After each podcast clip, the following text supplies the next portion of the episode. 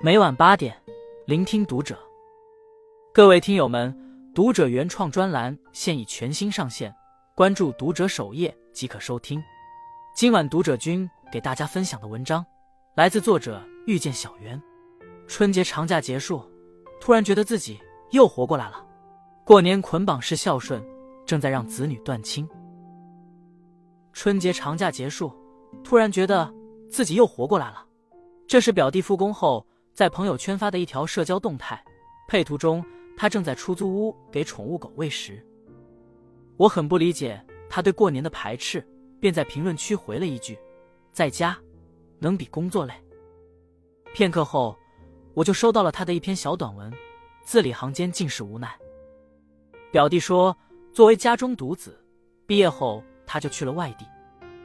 这几年，家里人总是想着。让他在离家不远的地方工作，表弟却一身反骨，坚决不从。今年春节回家，他前脚刚踏进家门，后脚舅妈就领着媒人和一个姑娘进门了。他明白舅妈的意图，无非是想用婚姻来牵绊他远走高飞的雄心。表弟自然不从，在和姑娘交谈时也尽显冷漠，相亲自然就没了下文。见他一副漫不经心的样子。舅妈气得不轻，你这小子，这么大了，女朋友都没一个，给你就近安排的工作也不要，哪家孩子像你这样不孝顺？我和你爸年纪越来越大了，你说，你这样不着家，我和你爸以后怎么办？表弟不想和家人闹翻，只能在朋友圈发发牢骚。回家过年本该一家人其乐融融，但一些父母的强势输出和亲情绑架，却让子女想要逃离。一代人有一代人的想法，一代人也有一代人的活法。父母总是用自己的想法来限制孩子的人生，还美其名曰这是尽孝，这样做只会将孩子越推越远。父母养育孩子，如果只是为了让自己老有所依，而忽略孩子的需求，孝顺就会成为一种负担。彼此尊重，心中有爱，才是最好的家庭教育。亲情中的捆绑式孝顺。正在让子女断亲。看到知乎上有人问：“为什么年轻人越来越不爱走亲戚了？”网友的回答一针见血：一年到头见不了几次的亲戚，见面了，我还在想他是谁，对方就开始刨根问底了。于父辈而言，连环式提问彰显着作为长辈的关心；但对年轻人来说，这就是一种互相攀比的试探。中国社科院对四千零一十六位年轻人做过调查，数据表明。约百分之八十的年轻人与父辈亲戚的联系频率为每年一至二次，剩下的百分之二十基本不走亲戚。有人说，这是因为现在的年轻人越来越自我了。事实上，若不是亲情中的捆绑式孝顺太有压迫感，谁会没有缘由的断亲呢？最近重温《我在他乡挺好的》这部剧，里面有这样一幕让人很有共鸣：乔西晨北漂多年。作为一个普通白领，没车没房，却突然被父母告知乡下的大伯生病，要来北京做检查，得去他那儿暂住几天。他还来不及拒绝，父母就带着大伯大娘到了北京，上门入住。起初他还热情招待，却没想到在乔爸的热心肠下，对方开始得寸进尺。大伯先是要他请客去最有名的烤鸭店吃饭，后来因为离得太远没吃上，大伯还满脸不高兴。接着，大娘又让他办卡找关系，挂个专家号。这事儿不好办，乔爸却一口应下。后来他提出安排四个长辈住酒店，大娘不乐意，想住家里，乔爸又硬着头皮抢先同意。更让乔西晨崩溃的是，大娘最后还扔掉了他的宠物猫。他质问大娘为什么这么做，对方还指责乔爸说：“你闺女长本事了，知道跟长辈吼了。”乔爸看到女儿为大哥忙前忙后，却还没落好，这才意识到，他因为这层血缘关系，只想着怎么让亲戚方便，却忽略了女儿的感受，伤了他的心。俗话说“百善孝为先”，但子女孝顺的前提，也得是父母拎得清。如果父母总是以爱之名，强迫孩子顺从，孩子只会苦不堪言，甚至感到反感。任何关系都需要分寸。不是父母养育了孩子，子女就要对父母言听计从。而断亲的行为时有发生，很多时候也是父母的过度所求导致。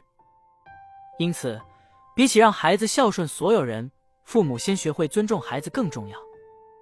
家庭关系问题的解药是爱与尊重。导演李安曾提及自己的育儿观，他说：“孝顺是一种过时的观念，我教孩子爱和尊重。”的确，老有所依虽然是个美好的愿景，但若成为父母的执念，就会变成孩子的枷锁。